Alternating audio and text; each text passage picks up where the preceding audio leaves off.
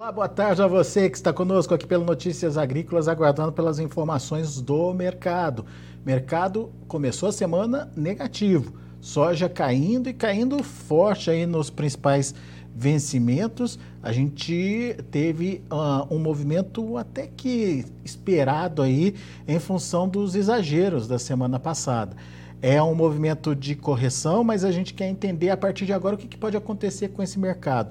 Tem algum viés aí? É, volatilidade vai permanecer? Como é que o produtor pode entender o mercado? E quem nos ajuda nesse entendimento é o Luiz Fernando Gutierrez analista de, da consultoria Safras e Mercado, está aqui comigo já no vídeo. Seja bem-vindo. Ah, o, o, Luiz Fernando fala com a gente direto lá de Porto Alegre, no Rio Grande do Sul. Seja bem-vindo, meu amigo. Obrigado mais uma vez por estar aqui com a gente. E eu começo te perguntando dessa pressão hoje, Luiz.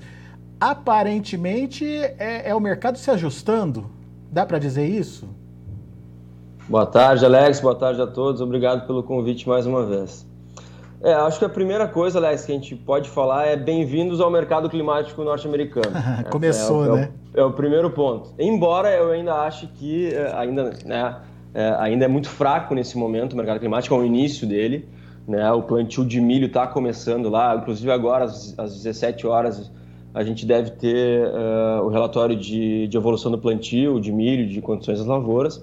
É, é tudo muito inicial ainda, obviamente, né? mas o mercado já começa a ter um certo uma certa uh, uh, adição aí de volatilidade, né, que é normal em mercados climáticos americanos. Né? Agora, quanto mais a gente vai andando para frente em direção à colheita americana, mais esse mercado uh, ganha volatilidade. Então, o primeiro ponto é esse: a gente tem que entender que daqui para frente a gente vai ter muita volatilidade. Né? Eu acho que hoje, especificamente, Uh, qualquer qualquer uh, uh, assunto sobre essa questão de plantio ainda é muito é muito parcial, digamos assim, não tem um peso muito grande. Embora, como eu falei, o mercado já, já comece a olhar para isso. Né? A gente tem algumas ideias de que o plantio do, do, milho pode começar atrasado, no primeiro dado americano agora de evolução de plantio. Eu acho que é muito cedo para qualquer definição, claro, né? Até, inclusive, os mapas estão mostrando para um clima uh, razoável para a evolução das máquinas nas próximas, nos próximos dias. Então, eu acho que qualquer atraso inicial pode ser contornado no, no, na, na, próxima semana. Mas é isso, o mercado climático é isso. Eu acho que hoje dá para colocar um pouco, sim, do que tu falou exatamente. Né? Eu acho que teve um exagero na semana passada com relação às, às valorizações. Né? O mercado se recuperou pós-uso e tudo mais, mas a questão do USDA ainda é o principal ponto e o USDA indica a maior área americana da história. Então a gente não pode esquecer isso, né? Então acho que o mercado subiu na semana passada em cima de alguns fatores técnicos uh, e talvez alguma noticiazinha aí uh, pro lado, pelo lado da, da, da demanda, uh, novas vendas, a questão da greve na Argentina agora nessa semana, né, que está acontecendo, pode aumentar também a demanda pelo farelo americano, mas enfim, são coisas Uh, uh, secundárias, eu diria assim, que o mercado aproveitou para subir na semana passada. Eu acho que o mercado fundamentalmente tem um pouco mais de fraqueza do que de firmeza nesse momento, né? Exatamente por essa questão do USDA. Uh, mas, claro, de novo, mercado climático americano, muita volatilidade esperada e deve ser assim, deve inclusive aumentar essa volatilidade nas, nos próximos dias. Mas eu diria que hoje, então, seria mais essa questão de alguns ajustes uh, frente às fortes valorizações da semana passada, com um adicional aí, talvez, essa questão de um possível atraso no milho e vamos colocar o petróleo junto aí também, que caiu bastante hoje, voltou para níveis um pouco mais baixos que também ajuda aí na, na, nas commodities. Inclusive, dá para falar também nessa questão uh, uh, desse possível atraso, inclusive o milho deu uma subidinha nos contratos mais à frente hoje, né? Uh, então dá para ter um pouquinho dessa ideia também em cima da soja. Ô, ô, ô Luiz, é, do ponto de vista da demanda, essa questão da Covid lá na China, lockdown, enfim, isso é um problema para o mercado? O mercado está preocupado com isso? Está precificando isso de alguma forma? Ou já entendeu que é uma coisa meio que pontual e que logo, logo a gente vai ter lá o comércio restabelecido? É, eu ia comentar isso até acabei, acabei esquecendo como fator, né? Tem essa questão, né, envolvendo o lockdown em Xangai, né, uma cidade importante da China. É, quanto mais a gente avança, né, os dias aí e o lockdown não, não acaba, né, ou até aumenta, mais o mercado vai ficando preocupado. Então pode ter um pouquinho disso também, né? O mercado daqui a pouco pensando que isso pode se estender para outras cidades. Mas eu, pessoalmente, assim, acompanhando isso, acho que é uma questão ainda pontual. Mas, claro, se passar mais duas, três, quatro semanas com lockdown, ou o lockdown for para outras cidades importantes, aí sim o mercado começa a especular ou começa a se assustar mais com relação a isso, porque a gente pode ter atraso de, de, de compras, atraso de recebimento de soja e tudo mais, cancelamentos, inclusive, dependendo. E isso, isso de fato afeta a demanda, né? Se acontecer, de fato afeta a demanda e seria um fator fundamental importante. Muito bem. Mas eu acho que o ponto fundamental de, de toda a sua fala aí é o que vem pela frente, volatilidade. E como é que a gente entende essa volatilidade, Luiz? Dá para dá entender como oportunidade de negócio para o produtor brasileiro? Sempre, né, Alex? Sempre a volatilidade traz oportunidades tanto para o lado comprador quanto para o lado vendedor. Aí falando do lado vendedor, no caso do produtor, sim, se o mercado ganha força em determinados momentos, dependendo do que acontecer com o câmbio também, ele pode se beneficiar disso. Um exemplo é a semana passada, né? Embora é, eu entenda que o movimento tenha sido exagerado, né? A soja teve uma boa recuperação em Chicago na semana passada e isso abriu oportunidade, porque o preço brasileiro junto, né, a soja em Chicago junto com uma recuperação mais ou menos do câmbio, acabou resultando em preços melhores para o produtor brasileiro na semana anterior, frente ao que a gente vinha, aquela queda recente que a gente vinha vinha registrando. Né? Ainda não são aqueles preços uh, de máxima do ano, mas é uma recuperação interessante. Lembrando que a gente está em plena colheita, então qualquer recuperação é interessante. Uh, então, sim, a resposta para a volatilidade, se traz oportunidades, a resposta é sim. Produtor, o produtor tem que ficar atento para aproveitar os momentos que são favoráveis para ele, porque lembrando, né, a gente espera muita volatilidade para Chicago, muita volatilidade para câmbio, porque isso é natural acontecer, Uh, e o terceiro fator de formação é um fator que está do lado do, do, produtor, que são os prêmios de exportação, né? Uh, que, que acabam resultando em prêmios internos também elevados, que estão muito elevados, né? estão em níveis completamente fora do normal para essa época do ano. Lembrando que a gente está com uma entrada de safra, é normal a gente ter a sazonalidade de entrada, né? o peso da entrada da, da produção. E nesse ano esse peso é praticamente nenhum ou, ou, é mínimo, né? porque a gente teve uma quebra muito grande e essa quebra aí resulta nesses prêmios de exportação muito elevados, que são um ponto positivo aí para o produtor, é, é, um, é um ponto de suporte aí para os preços brasileiros para os próximos meses. Dá uma ideia do prêmio para a gente então, Luiz. Não, desculpa, cortou, Alex. Dá uma ideia do prêmio que está se pagando hoje para a gente. A gente tem uh, os prêmios de exportação acima de 100 pontos em praticamente todas as posições do, de 2022, né? 130, 140, 150, dependendo do vencimento. Inclusive, mais para frente, lá para agosto, setembro, já se fala em, em, em, prêmios de próximos de 200 pontos. Então, são prêmios muito elevados para essa época do ano. Muito bem. Mas o prêmio, o prêmio, como você bem explicou, não cai por conta dessa questão da, da quebra da safra brasileira, mas também não avança, né, Luiz? Ele, ele é, achou meio que um ponto de equilíbrio, dá para dizer isso? É, ele não tem avançado, né? Ou se avança, avança muito pouco, mas sobre uma base muito alta, né, Alex? Sim. O prêmio já subiu muito, né? Como eu falei, totalmente fora do normal para essa época do ano, os prêmios que a gente está vendo agora. Então ele encontrou um patamar lá em cima, ele está tentando manter aquele patamar. Não está perdendo muito, mas não está ganhando muito. Mas a gente tem que lembrar que ele está num patamar muito elevado. Então é até normal que ele perca mais do que ganha em terreno, né? Em, em determinados momentos mas eu ainda acho que para o segundo semestre existe mais chance do prêmio continuar subindo, né, à medida que a, que a soja brasileira, que a oferta de soja no Brasil for ficando escassa, né, pela, uhum. pela questão da menor oferta e da briga entre exportação e mercado interno. É normal, então, no meu entendimento, que no segundo semestre a gente tenha prêmios ainda mais altos, né, com uma tendência positiva, é, exatamente por essa questão da escassez de oferta. E você lembrou muito bem que na semana passada a gente teve uh, uma, uma conjunção de fatores positivos aí para a precificação, Chicago subindo, o próprio dólar deu uma subidinha, os preços em reais voltaram a subir.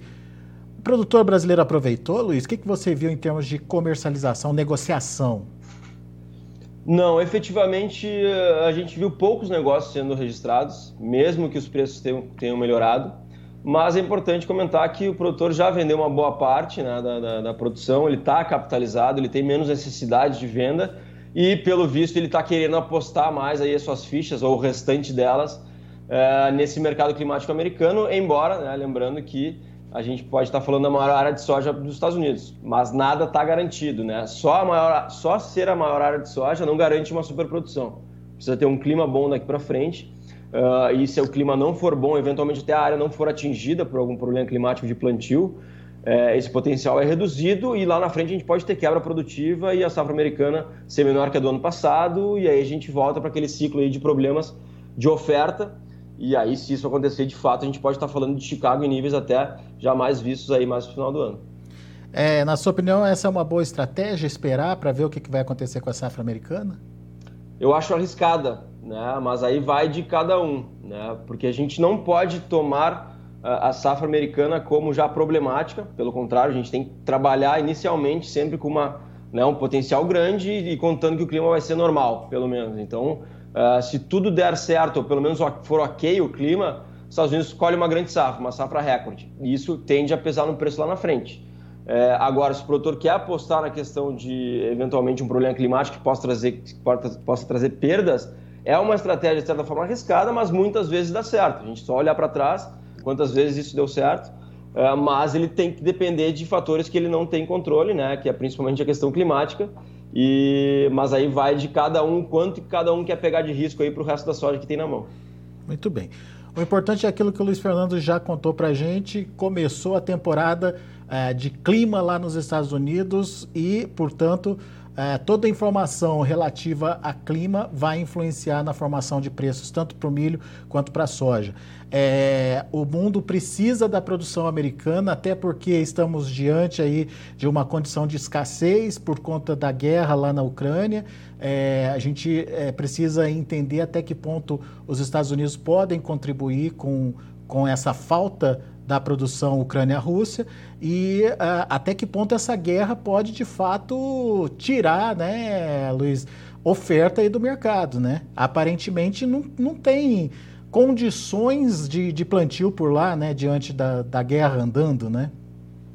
É, até na Rússia tem, né, Alex? Uh, realmente na Ucrânia o negócio é um pouco mais complicado. Né? Embora a gente sempre tem que lembrar, né, Alex, que no caso da soja, Rússia e Ucrânia não são grandes players. É milho, né? Players, são players importantes na soja, mas não são, não, não, não são fundamentais para o mercado, nada que o mercado né, eventualmente não consiga contornar aí com, com, com outros, outras origens, né, principalmente Brasil, Estados Unidos, Argentina, América do Sul como um todo, mas eles têm a sua importância sim, e sempre a questão envolvendo logística no Mar Negro preocupa, daqui a pouco a guerra se expande uh, mais para e acaba atingindo aí a logística de fato né, no Mar Negro, isso preocupa de alguma forma, mas no caso da soja é importante dizer que eles não são grandes players.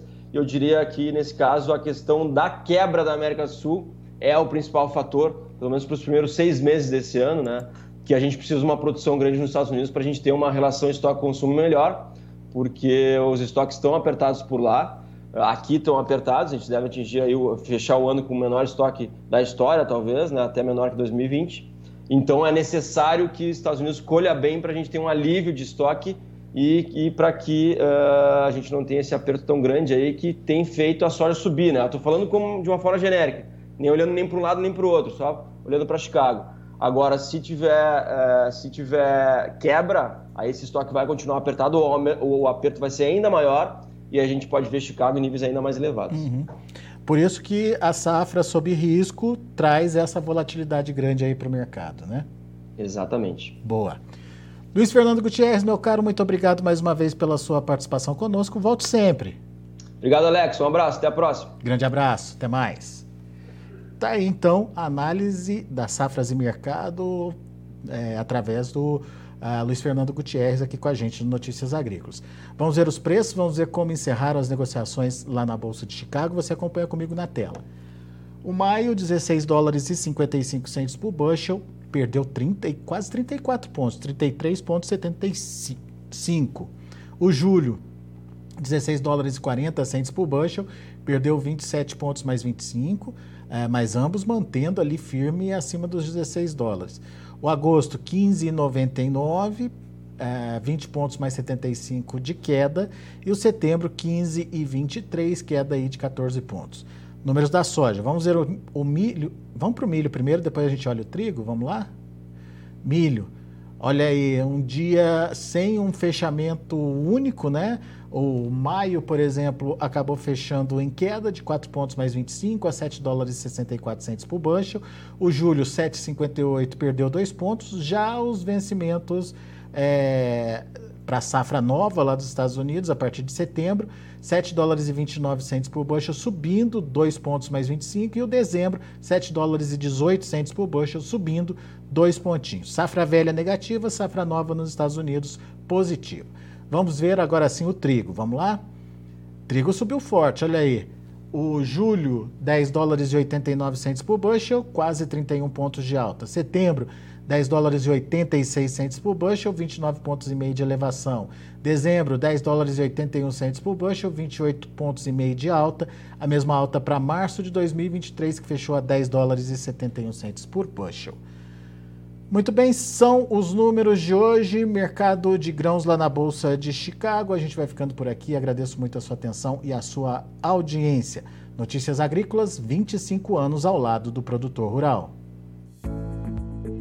Participe das nossas mídias sociais no Facebook Notícias Agrícolas, no Instagram, arroba Notícias Agrícolas e em nosso Twitter, arroba Notiagre.